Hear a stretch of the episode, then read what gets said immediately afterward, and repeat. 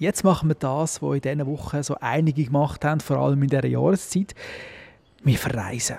Heute gehen wir nicht mehr an, wo sie in diesen Ferien mit 99,9%iger Sicherheit nicht hergeflogen sind. Wir gehen nach Venezuela. SRF 1 Die fünfte Schweiz. Schweizerinnen und Schweizer erzählen aus ihrem Leben im Ausland. Präsentiert von Soliswiss. Ihre Partnerin rund ums Auswandern. Informationen unter soliswiss.ch. In der fünften Schweiz reden wir immer mit Schweizerinnen und Schweizern, die im Ausland leben. Wir reden, wie es ihnen geht im Land und was sie machen. Und heute sind wir eben in Venezuela. Das liegt in Südamerika am Karibischen Meer. Und es ist ein Land, das in den letzten Jahren eines der grössten Wirtschaftskrisen der Welt erlebt hat. Misswirtschaft, Korruption. Rund 90 Prozent der Menschen in Venezuela leben unter der Armutsgrenze. Und viele haben das Land verloren, weil sie keine Zukunft mehr sehen zu Venezuela. Und in Venezuela leben rund 900 Schweizerinnen und Schweizer. Und eine davon ist Erika Spielmann. Seit sie 10 ist, lebt sie in Venezuela und engagiert sich in Caracas, also in der Hauptstadt, für Kinder. Sie hat nämlich ein Kinderheim gegründet. Mit ihr habe ich über ihr Leben in Venezuela geredet und auch ihr Kinderheim. Und sie hat mir als erstes erzählt, was denn das eigentlich für Kinder sind in dem Kinderheim. Das sind Kinder, die keine Familie haben oder die Familie nicht kann zu den Kindern schauen kann. Das bedeutet Familien, die im Gefängnis sind, Familien, die äh, drogensüchtig sind, Alkoholiker oder, oder die krank sind, die gestorben sind. Venezuela ist ein Land mit ganz viel Armut und wir haben viele Mütter, die alleine arbeiten müssen oder und äh, viele ganz junge, äh, die Kinder haben. Und mit 13, 14 haben sie schon Kinder. Also wir haben ganz eben, viel Armut und das Armut bringt die vielen Probleme und das Situation, also die Kinder müssen hier zu uns kommen. Wegen dieser schwierigen Lage haben ganz viele Leute schon Venezuela verloren. Wenn man so Zahlen anschaut, rund 5 Millionen Menschen sind in die Nachbarländer geflüchtet. Einer der grössten Flüchtlingsströme der Welt. Und ich habe gehört, viele Familien haben ihre Kinder einfach mal zurückgelassen ähm, und sind gegangen. Haben Sie das gemerkt äh, bei Ihnen im Heim? Ja, wir haben viele von diesen Kindern, die diesen Familien, normalerweise die Familien sagen am Nachbar oder am, an einer Tante oder einer Großmutter oder irgendjemand, schaut zum Kind, ich komme wieder ganz gleich oder ich schicke Geld von Kolumbien oder von Peru oder von Ecuador, wenn ich wieder eine Arbeit habe. Und normalerweise kommen sie nicht mehr zurück und haben keine Arbeit, finden keine Arbeit in den anderen Ländern. Und die Leute müssen die Kinder abgeben, weil sie nicht genug Geld haben für ihre eigene Familie und noch eins oder zwei Kinder mehr. Da haben wir viele von diesen Fällen bei uns. Wie können die denn den Kindern hier helfen? Also was machen sie denn, dass es den Kindern noch besser geht? Äh, sie gehen in die Schule Sie, wir haben hier einen Doktor, also ja, einen Kinderdoktor, der die Kinder, zu diesen Kindern schaut. Sie können sie alle impfen, die normalerweise der Staat nicht gibt. Und viele kommen ohne Geburtsschein. Wir haben hier ein Büro, das das Geburtsschein geben und auch noch, wenn sie müssen lang bleiben keine Familie haben, können sie adoptiert werden. Wir geben drei Mal zu essen im Tag. Sie können nicht gut reden, sie können nicht gut laufen, also sie sind krank. Normalerweise viele von denen sind unter Ernährung und krank und hier in, in ein paar Monaten sind wieder normale Kinder, äh, wo sie glücklich sind und ja und wo sie einfach ein relativ normales Leben haben. Du hast gesagt, unterernährt. Warum sind die unterernährt? Ja, in, äh, hier, die, äh, in Venezuela äh, die Leute verdienen ganz wenig. Familien verdienen ganz wenig haben nicht genug Essen für alle Kinder oder müssen einfach das teilen.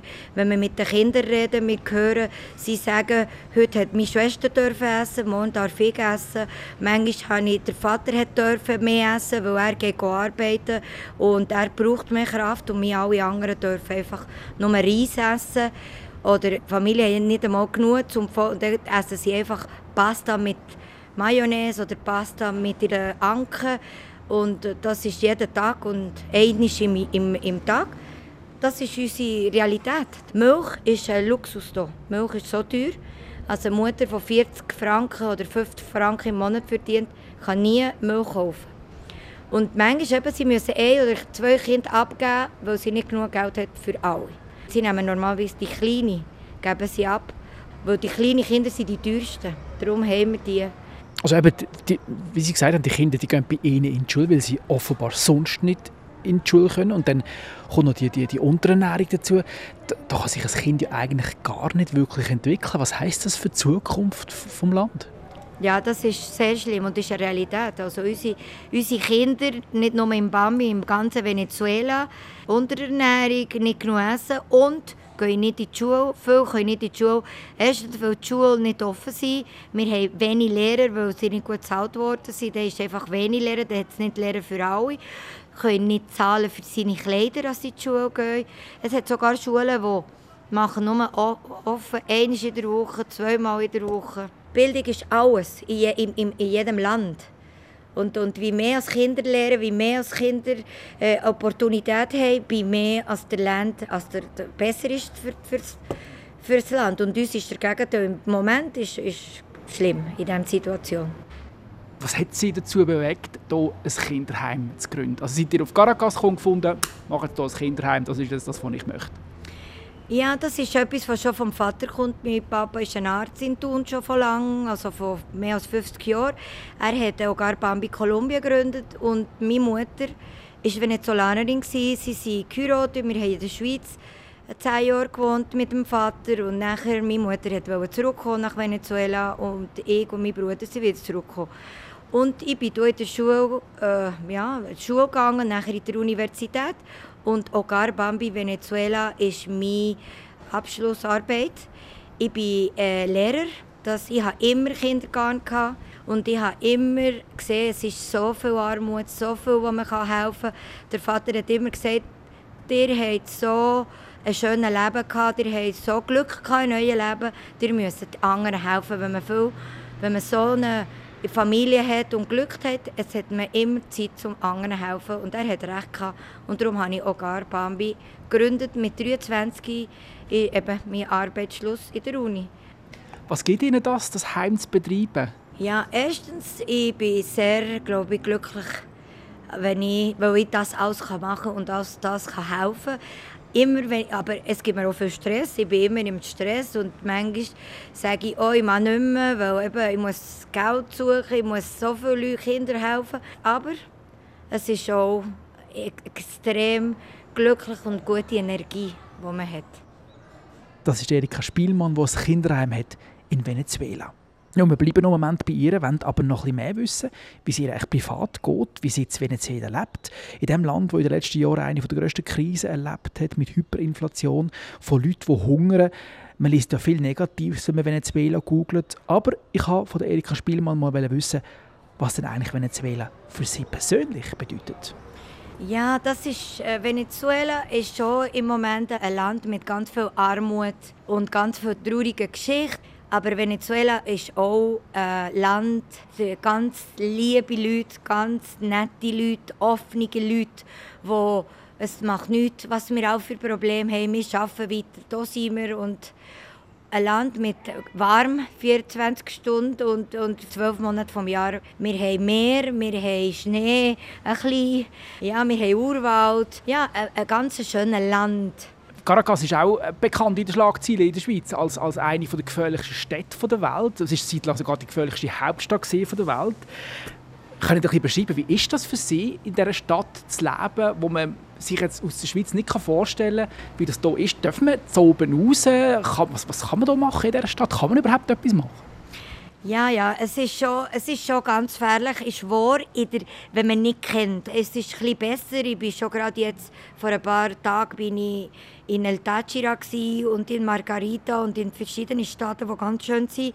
Und es ist viel besser jetzt. Langsam, ich weiß nicht warum, aber im Moment, es kann man im Stadt um sein. Ich habe nicht Angst, wenn ich nicht in der Mitternacht in einem armen Gebiet gehe.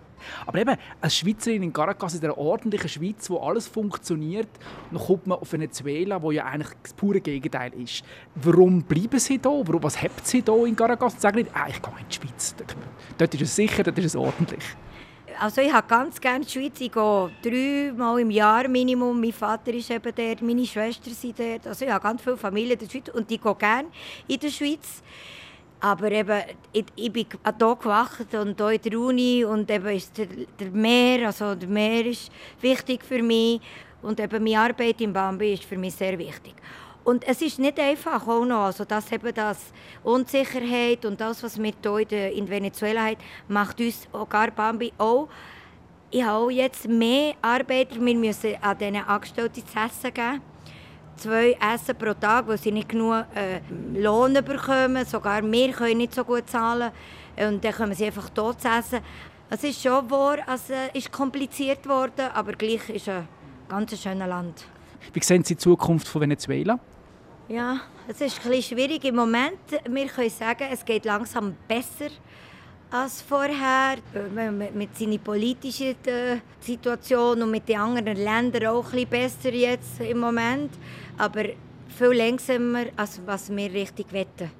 Gibt es irgendwann mal einen Zeitpunkt, wo Sie sagen, ich gehe jetzt wieder in die Schweiz wohnen? Ja, das, immer wenn ich in der Schweiz bin, sage ich das, wo ich bleiben, aber nachher will ich wieder. Äh, es ist lustig, meine Schwester, die hier gewohnt hat, hat einmal gesagt, ja, der Verkehr, den wir hier haben, wie kannst du wohnen in diesem Verkehr stundenlang und dann in der Schweiz kein Verkehr. Das ist richtig ganz schön. Und ich, wenn ich in die Schweiz gegangen von Venezuela, konnte ich die ersten drei Tage nicht schlafen, weil es so Ruhe war. Ich habe Papi hat immer gelacht und gesagt, was, du kannst nicht schlafen.